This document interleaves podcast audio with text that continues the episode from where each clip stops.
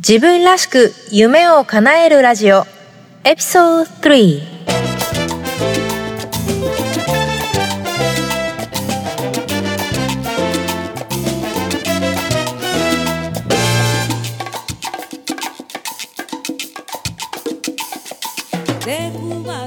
この番組は他の人には真似できない自分だけの強みを最大限に活かしながら自分が本当に好きだと思える生活をデザインして形にしていくことをテーマにお送りしています。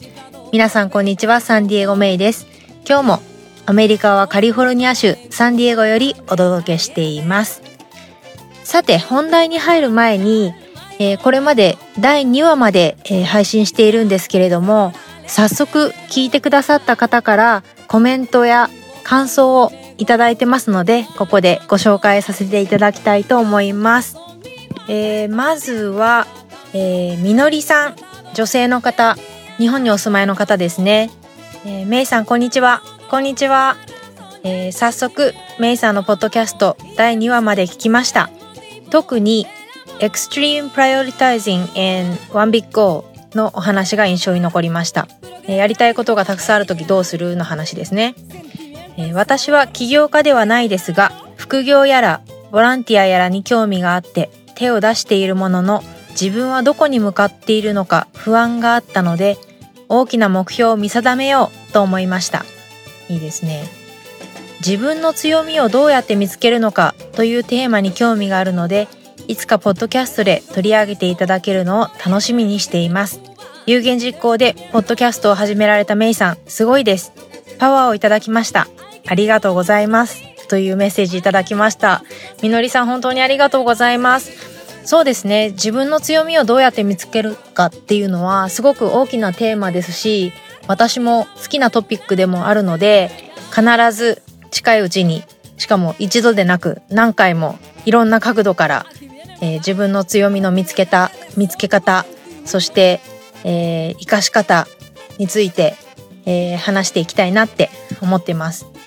でみのりさんも副業とかボランティアとかに興味があっていろいろされているということできっとねそのいろんな点があってもきっと共通するものが何かがあるはずなんですよね。それがなんか分かったでしょうか？ね考えてみて分かりましたとかやっぱりよく分かりませんでしたとかもねちょっと気になるところなので是非また教えてくださいね。そして、えー、もう一人の方ポッドキャスト聞きましたえー、メイさんの声いいですね。ありがとうございます。お聞き取りやすいし、話すペースがちょうどいいです。対談が特に面白かったです。内容も良かったし、ショーンさんの魅力もよく伝わってきましたというコメントもいただいています。ありがとうございます。前回のショーンさんとのインタビュー、もう聞いていただけましたでしょうか？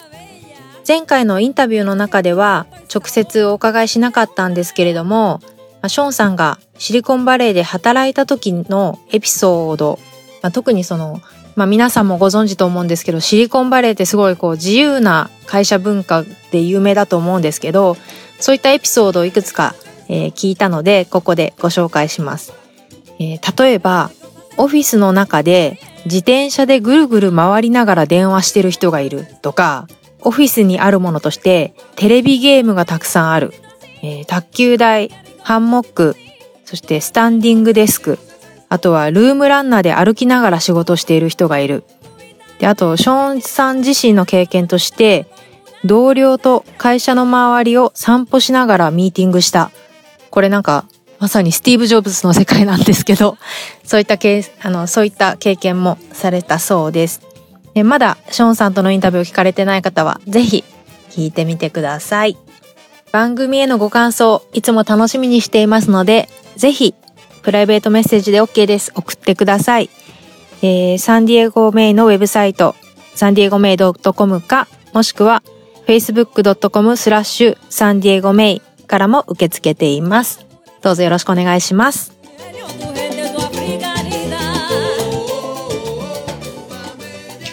さて、えー、少しずつ本題に入っていこうと思うんですけれども、先日、日本でビジネスコミュニケーションコーチをされている岩田ヘレンさんからインタビューを受けました。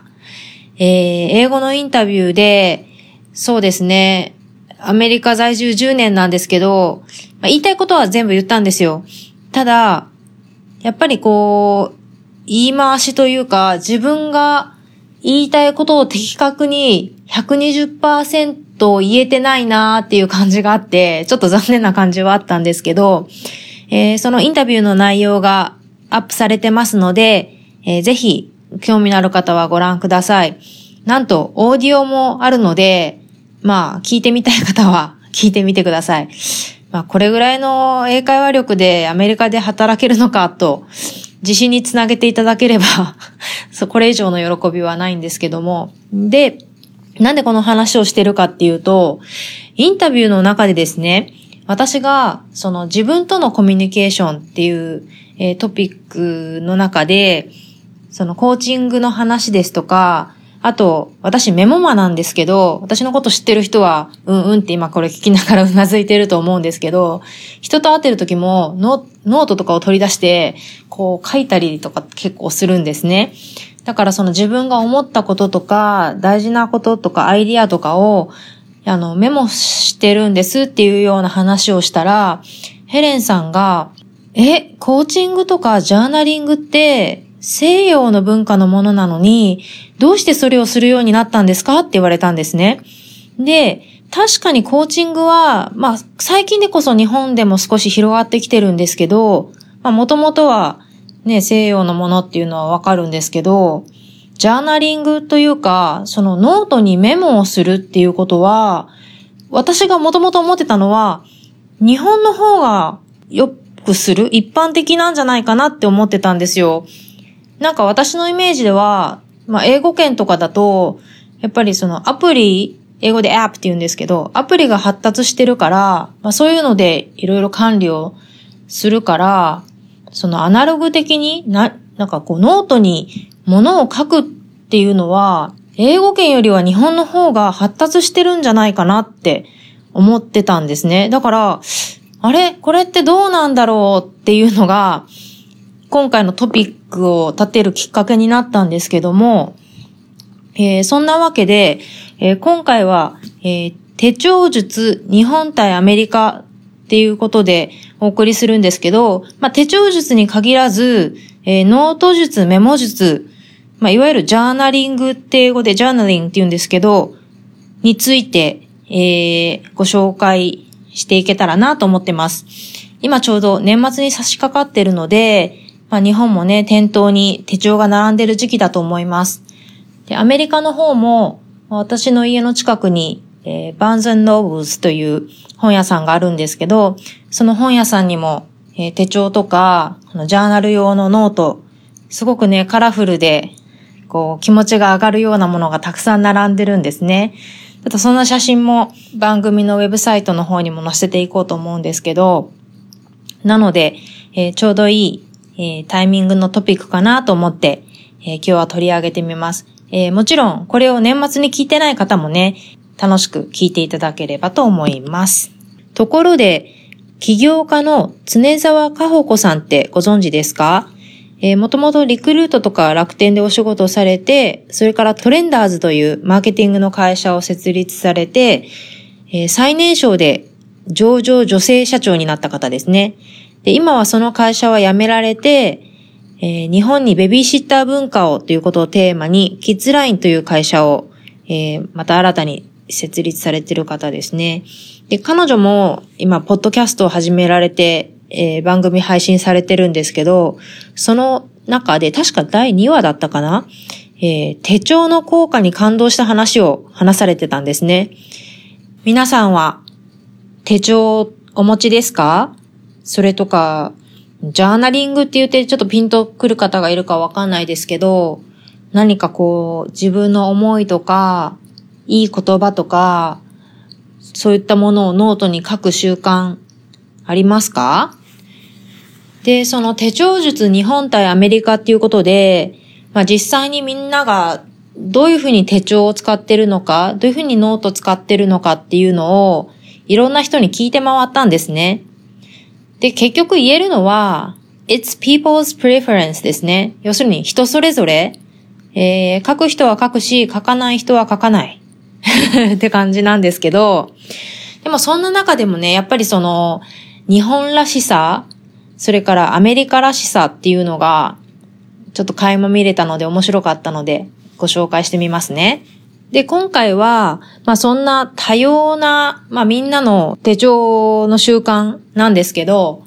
まあアメリカと日本一人ずつ、えー、ワーキングウーマンを取り上げてみて、それぞれの比較をしてみようと思います。で、まずは、えー、日本のワーキングウーマンの手帳術の例として、ひろみさん、えー、30代女性の方の例をまずご紹介しますね。まず、どんなタイプの手帳を使ってるかっていう話なんですけど、ひろみさんは、ノルティという、まあ、昔能率手帳っていう呼ばれてたメーカーだと思うんですけど、の、キャレルシリーズというタイプの、え、手帳の A6 サイズのバーティカルタイプ。A6 って言うとかなり小さいサイズですよね。もともと B6 の方をもうちょっと大きいサイズのものを使われてたそうなんですけど、まあ彼女にとっては、まあ、いかに荷物を少なくするか軽くするかっていうのがすごく大事なんだそうで、えー、1年一旦 A6, A6 小さい方で試してみたら、まあなんとかそれでできたので、今は A6 サイズを使われてると。で、彼女の手帳術で一番大事なのは、このバーティカルタイプと呼ばれるものを使うことなんですね。で、バーティカルタイプって何かっていうと、手帳の見開きありますよね。見開きで、横軸に1週間の日付、おそらくその月曜日から日曜日までの日付が並んでて、縦軸に1日の時間軸が印刷されてるんですね。おそらく朝6時かなぐらいから、えー、夜までこう縦に時間が並んでるタイプですね。で、このバーティカルタイプの強みは、まあ仕事とプライベートの予定を時系列にきっちり管理できるっていうことなんですね。で、ひろみさんの場合は、1日に数件時間刻みに会議があることがあるので、もうこのバーティカルタイプがマストだということなんですね。で、下の方にちっちゃいメモ欄があるので、そのメモ欄の中に、えー、仕事の to-do list を作って、えー、やるべきことをきっちりこなしていくっていう仕組みにしてるそうです。そして、えー、あとは手帳の後ろの方のメモのページに、まあ、ちょうど見つけたいい言葉とかをですね、書き込むように利用しているそうです。昔はこの後ろのメモページに、まあいい言葉の他にも、例えば好きなお店とか、セミナーとか講演に行った時に学んだことについて書いたりとか、それを区分分けして、テーマに分けてそこに帰っていってたそうなんですね。あとは、同じ手帳の中に1年間が4ページで見れるえー、スケジュール欄があるそうなんですけど、そこでは趣味のヨガと登山の記録を、えー、管理しているそうです。ただ今は、プライベートな内容はアプリで管理するようになっていて、例えば、まあ、自分が読んだ本のことについては、読書アプリの私が読んだ本というアプリがあるそうなんですね。ちょっとアメリカでこっちで開いてみようと思ったんですけど、ちょっと見つからなかったんですけど、たおそらく日本ではあるんだと思うんですけど、そのアプリを利用されていて、あとは瞬間日記というアプリも使われていて、これは自分が気になったことあの、気になった言葉とか、お店、それから登山の記録を、えー、つけられてるそうです。これ写真も入れられるし、カテゴリー分けもできるということで、割と、こう、便利に使われているようですね。そんなわけで、まあ、ひろみさんの場合は、手帳っていうのは、まあ、基本的にはその時間の管理ですね。まあ、限られた時間の中で、いかに効率よくやるべきことをこなしていくかっていうことにフォーカスを置いているのかなと思いました。で、一方、ジャーナリングについても聞いてみたんですけど、ご自身はジャーナリングはしていないんだけども、お友達の自営業の方は、書くことで意識にすり込まれるからということで、えー、ジャーナリングをされているそうです。あと、そうですね、インタビューした中で面白いなって思ったのが、やっぱりその人生の中で、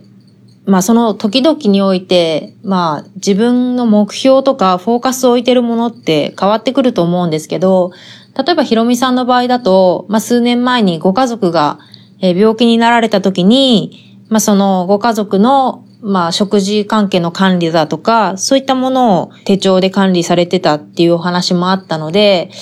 まあ、そういったのも面白いというか、生活のフォーカスによって、まあ、手帳で管理している内容も変わってくるっていうところが、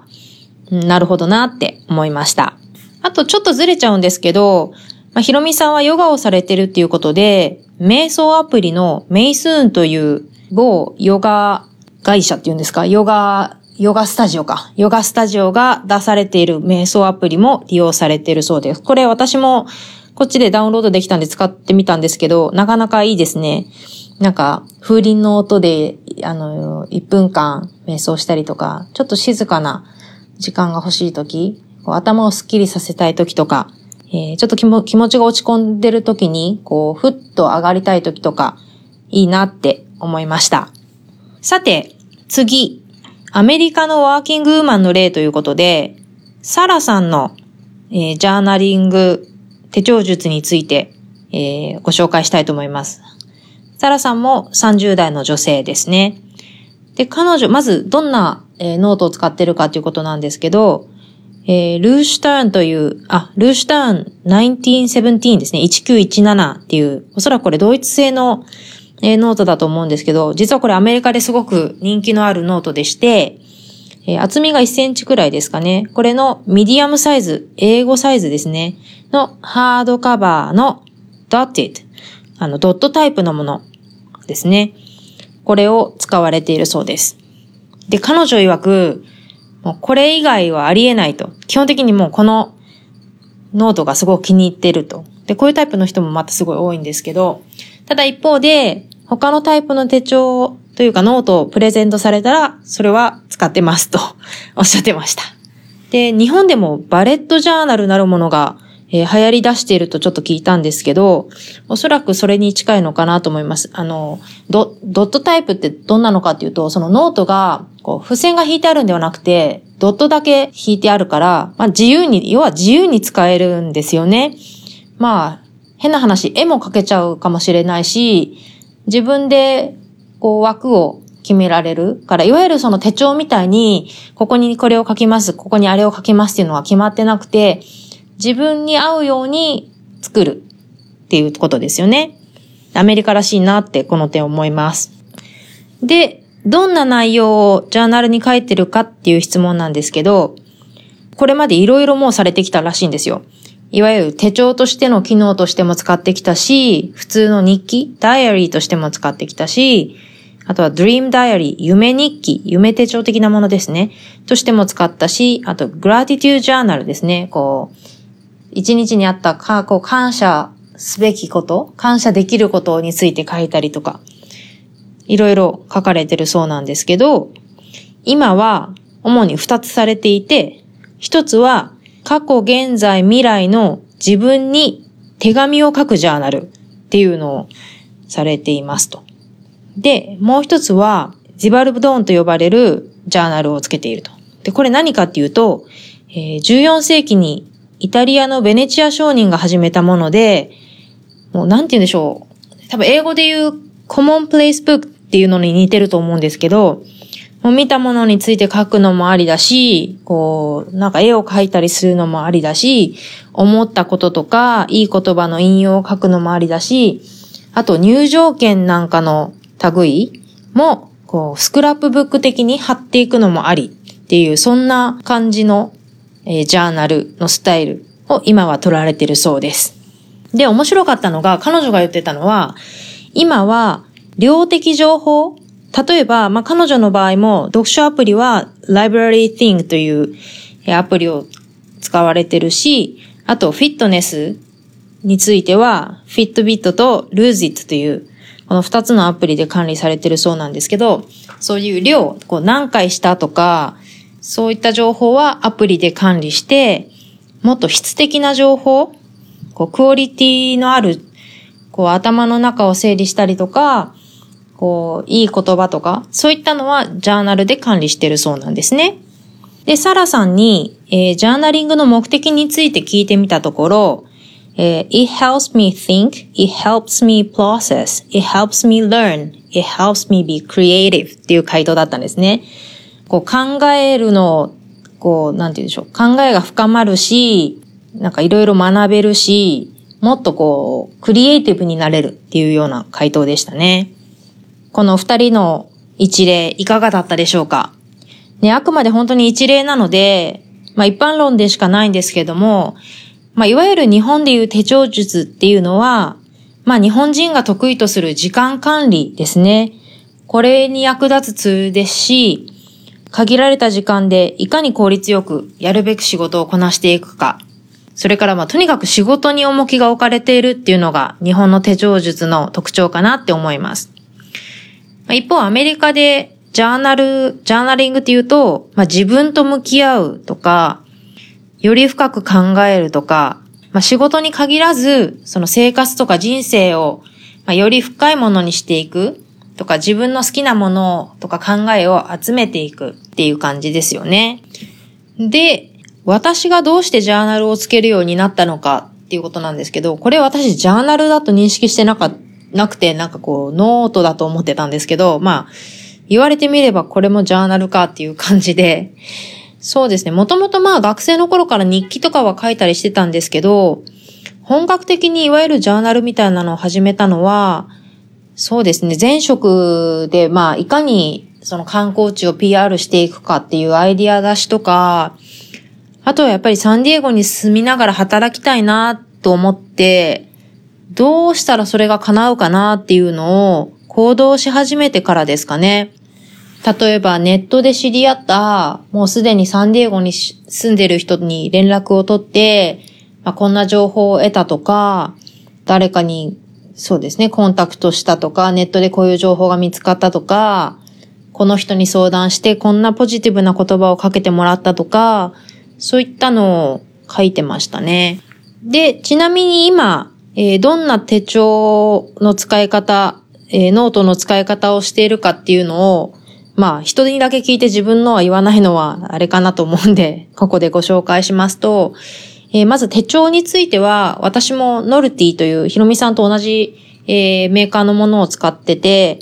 えー、私の場合は、エクリというシリーズの B6 サイズの週間レフトタイプというのを使ってます。この週間レフトタイプっていうのは、要するに見開きの左側に、えー、月曜から日曜日までの予定が書けるようになっていて、これが、えー、バーティカル、縦ではなくて横に並んでるんですね。で、もともと私もバーティカルを使ってて、日本、特に日本にいるときはやっぱり、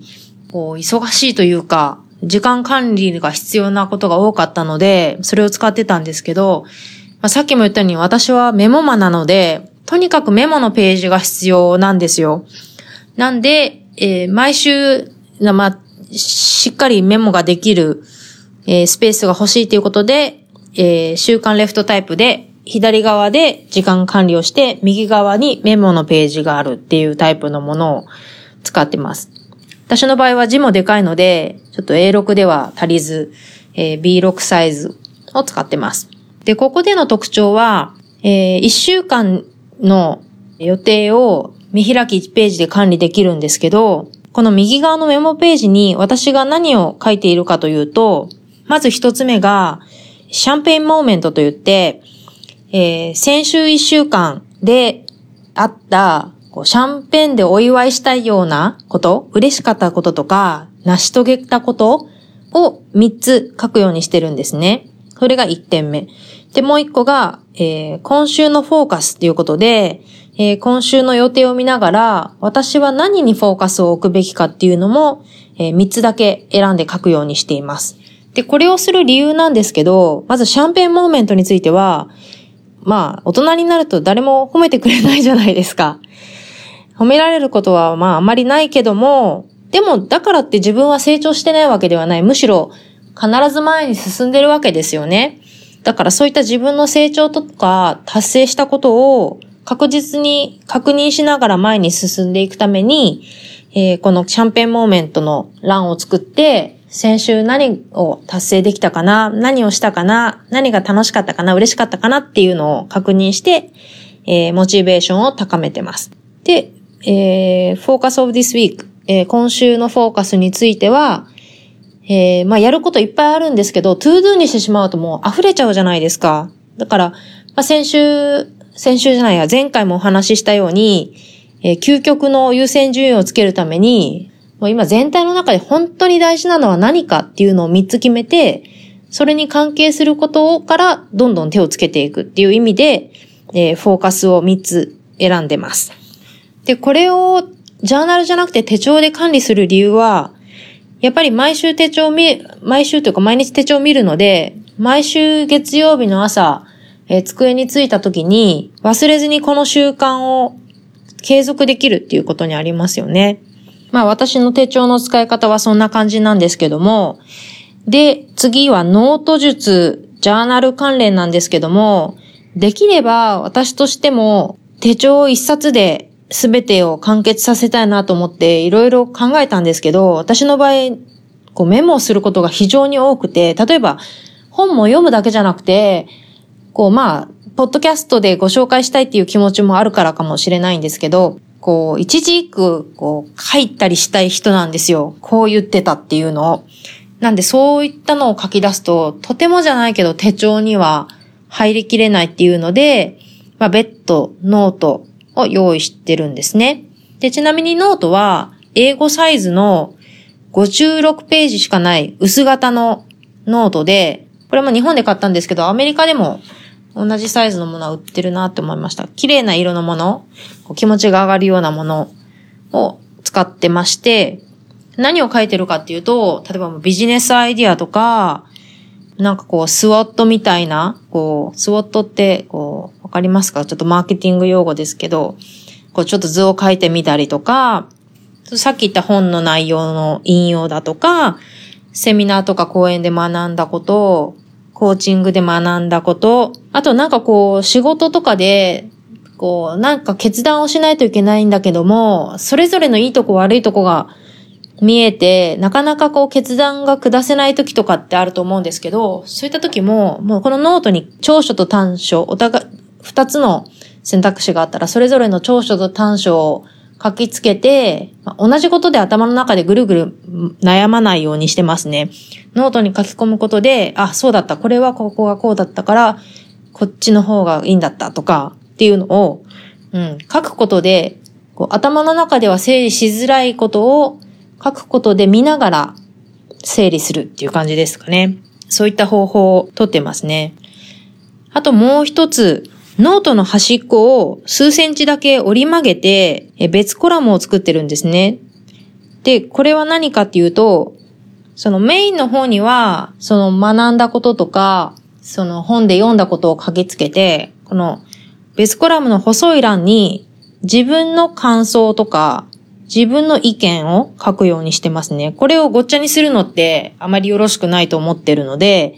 また別じゃないですか、その事実と自分の感想っていうのは。だからそこを分けて書くようにしてます。このノートの取り方は割とアメリカでは一般的みたいで、あの、アメリカでノートを買われた方はご存知だと思うんですけど、ちょっと名前忘れちゃったんですけど、これノートの取り方には名前があって、アメリカのノートにはあの、端っこに薄い線が入ってて、こういう風な使い分けができるようになってるんですね。で、これとは別に、もう一冊、ちょっとすっごいプライベートなマイノートというノートを実は私は持ってまして、これはもう本当に大事なことだけ、一生保存版みたいなノートで、例えば、人生の転機と思えるような大成功した時とか、お客さんからポジティブなコメントをもらったとか、お手紙をもらった時とか、あと、そうですね、落ち込んでた時に元気が出る言葉をかけてもらった時とか、あと、もうこの食べ物を食べたら絶対元気が出るとか、そういったもののリストアップとか、要はこのノートは自分が自信を失いそうになった時に、これまでの頑張ってきた自分とか、うまくいった自分を振り返って、いかに自分が必要とされてるかとか、いかに自分がそんなにダメダメじゃないよっていうのを、まあ、リマインドしてくれるというか、まあそういった、こう、元気のもとみたいな、自分の応援団的なノートですね、を使ってます。これも表紙にはすごいこだわって自分が本当に好きだと思う見た目のものを使ってますね。で、まあ、詰まるところ、ジャーナリングとかノートを取るっていうのは、自分を知る作業だなって思うんですよ。ジョハリの窓って聞いたことありますか？横軸に2つ、縦軸に2つ、計4つの窓があるとするじゃないですか。で、1つ目の窓は、私も他人も知っている私。で、もう一つは、他人は知らないけど、自分は知っている私。で、もう一つは、自分は知らないけれども、他人は知っている私。で、最後は、自分も他人も知らない私。私にはこの4つ分類できると思うんですね。で、やっぱり自分を知るってすごい大事なことだし、この自分が知ってる私の部分を広くしていくことが、いろんな意味で成功につながるんじゃないかなと思います。ここで言う成功っていうのは、生きやすくなるとか、本当に自分が好きなものとか強みを知るとか、そういったことですよね。逆に言うと、自分が嫌いなことを知るっていうことかもしれないし、自分の弱みを知るっていうことかもしれないし、でもそれこそが、本当になんだろう、楽に幸せに生きる糧になるんじゃないかなって思ってます。あともう一つこういうノート術、ノートを取るベネフィット、ご利益っていうのは、見返すことができるっていうことですよね。例えば、2年前のノートを開いてみた。そしたら、あ、あの時こんなことで悩んでたんだとか、あ、あの時はまだこの事業を立ち上げる途中で苦労してたんだなとか。でも今思ってみると、あ、もうあの事業はもう立ち上がってて、うまく回ってるとか。で見ると、これまた自分の成長が見えますよね。それも、ただ紙に書くんではなくて、ノートにつけておくことのメリットかなって思いました。さて、えー、今日は手帳術、日本対アメリカということで、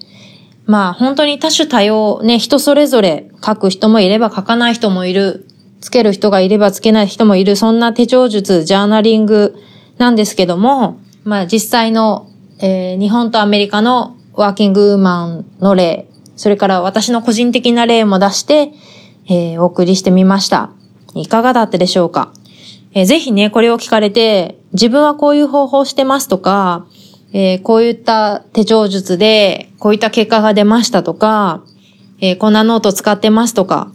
あるいは、なかなか続きませんとか、これまた続きませんっていうのも、これもよく話題になるんですけど、続けないといけないのかなっていうのもありますよね。まず、もっともっとそのジャーナリングっていうのは毎日つけるものっていう概念ではないので、例えばささっきのご紹介したサラさんも、週2回ぐらい書いてるって言ってたんで、そのやらないといけなくてやるんではなくて、楽しんでやるものかなって思います。ね、皆さんの、え、手帳との体験、手帳との関係、え、ジャーナリングについて、自分とのコミュニケーションについて、どうでしょうか？えー、ぜひね、感想を、えー、ウェブサイトや、えー、Facebook からお知らせください。えー、さて、番組も終わりに近づいてきてるんですけれども、今日は、なんと、プレゼントをご用意しております。なんか、ほら、よく、なんでしょう。なんか最近流行ってるマーケティングの手法で、こう、プレゼントがもらえるから、E メールを登録しましょうっていうのあるのご存知ですか？なんかそのプレゼントとか、なんかこう、なんかのコツを E メールで配信してますから、えー、E メール登録しませんかっていうのあるじゃないですか。でも実際にプレゼントを提供してるのを私は見たことないんですね。で、まあ私は太っ腹な人なので 今日は本当にプレゼントを準備しました。えっ、ー、と、先日行ったバンザンノーブルズで見たえー、可愛らしいジャーナル用のノートがありましたので、えー、どんなものか、詳細は写真とともに、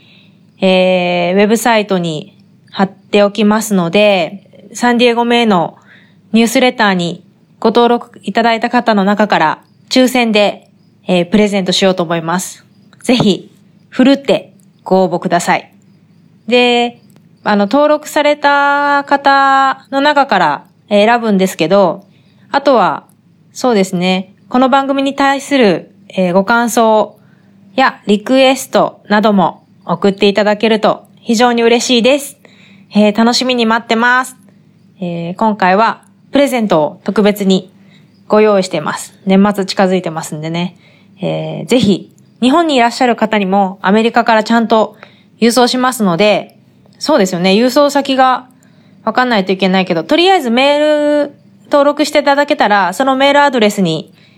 えー、ご連絡しようかなと思ってます。というわけで、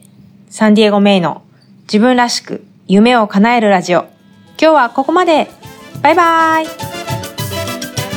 自分らしく夢を叶えるラジオ。今日も聞いてくださって本当にありがとうございました。この番組で紹介した内容や番組の概要はウェブサイト www.sandiegomei.com にてご紹介しております。ぜひご覧ください。それでは次回もお楽しみに。バイ。